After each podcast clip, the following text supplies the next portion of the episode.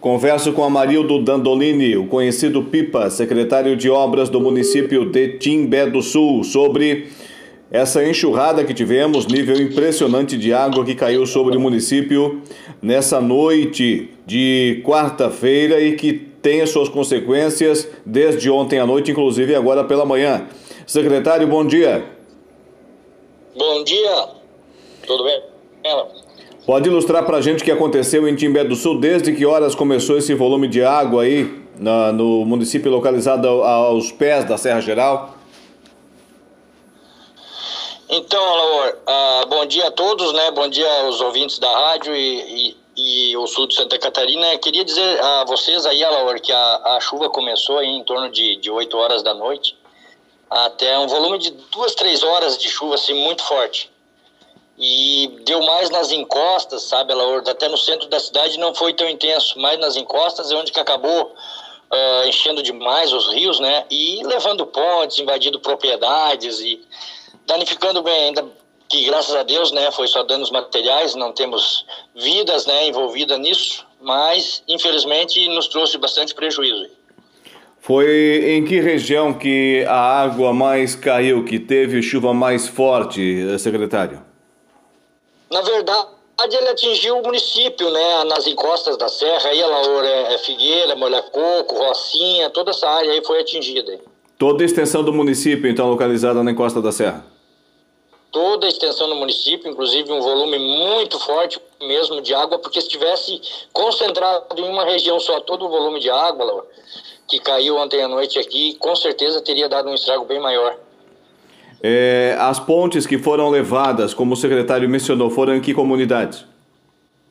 Nós estamos fazendo aí, Laura, junto com o prefeito, aí, demais secretários, um levantamento, mas todas as comunidades foram atingidas. Eu acredito aí que em torno de, de 10 a 15 pontes aí foram levadas pelas chuvas. Aí. Essas pontes, elas em madeira ou pontes em concreto mesmo? É, todas de madeiras, e inclusive uma de concreto, aí acredito eu que, que ela, ela tenha sofrido algum dano, e a gente está olhando né, para ver a, a, a, a extensão do, do, dano causado, mas eu acredito que é uma só de material, o resto todas elas de madeira. Essa ponte em concreto que foi atingida e que provavelmente tem avarias, é em que comunidade? Ela na comunidade Molha Coco, e, e, e pode ser uma, é, é, ela é para ser uma daquelas da defesa civil, que ainda não estava em em fase de acabamento, né? Então acredito que danificou ali as estruturas e a gente está indo lá para conferir realmente se, se isso aconteceu. Muito bem. E famílias isoladas temos agora nesse momento? Não, Alaor, deve ter uma comunidade aqui do Molha Coco, que deve ter umas 30 famílias aí é, que estão com problema, porque levou a ponte, inclusive essa da Defesa Civil que a gente estava construído ao lado, tinha feito uma, de madeira, né, e acabou levando essa de madeira. Então, mas a gente faz o, o mais rápido possível para dar a, a comunidade para esse pessoal. É, a chuva, é obviamente, ela caiu, como o secretário mencionou, em duas, três horas. E esse volume de água foi para qual rio?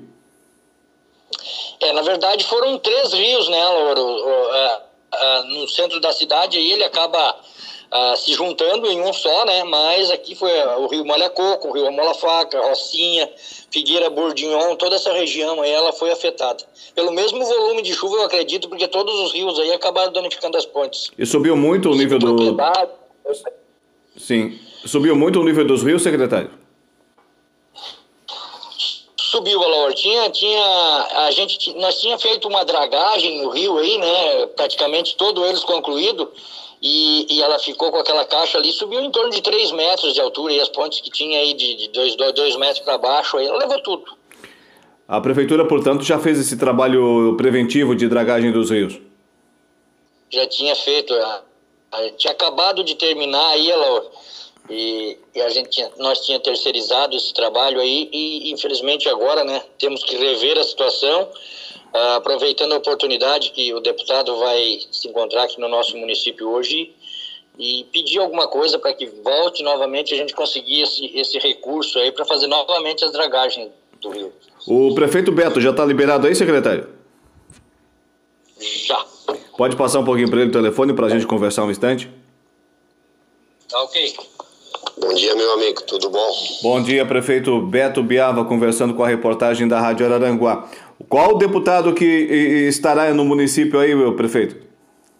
Bom dia. Então, Tiago, como todo mundo sabe, é uma pessoa que nasceu no Timbé, o Tiago Zilli, e hoje de manhã não era nem seis horas da manhã, ele já me ligou, né? Ele ficou sabendo, me ligou. Ele está vindo para o Timbé daqui a pouco, se colocou à disposição e preocupado.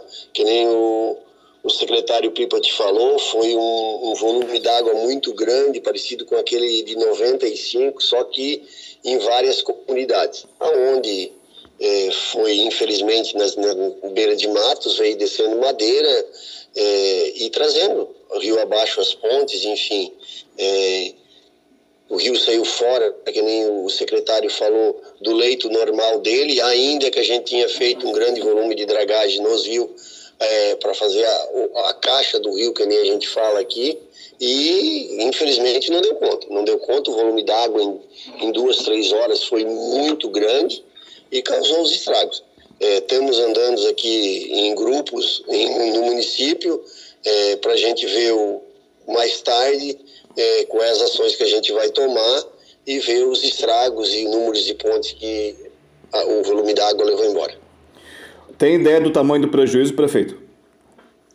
Nem ideia ainda, estamos começando o dia, é, ficamos até ontem quase duas horas da manhã para ver o que, que a gente podia fazer é, na comunidade é, da Vila Marquezinha, onde o rio estourou, entrou em casas, enfim, dando atendimento. Hoje era cinco e meia da manhã, a gente já estava de em pé, veio para a garagem, se reuniu com os secretários, cada um foi para algum lado, é, nesse momento é, o que a gente pode fazer para dar acesso às estradas principais a gente está fazendo e vamos ter calma, as pessoas têm que ter calma que é, dentro durante o dia a gente vai dar assistência para essas famílias, para essas pessoas e fazer trabalho, erguer a cabeça, nada do que mais falar com Deus, pedir ajuda a Ele e tocar a vida. O rio já baixou aí?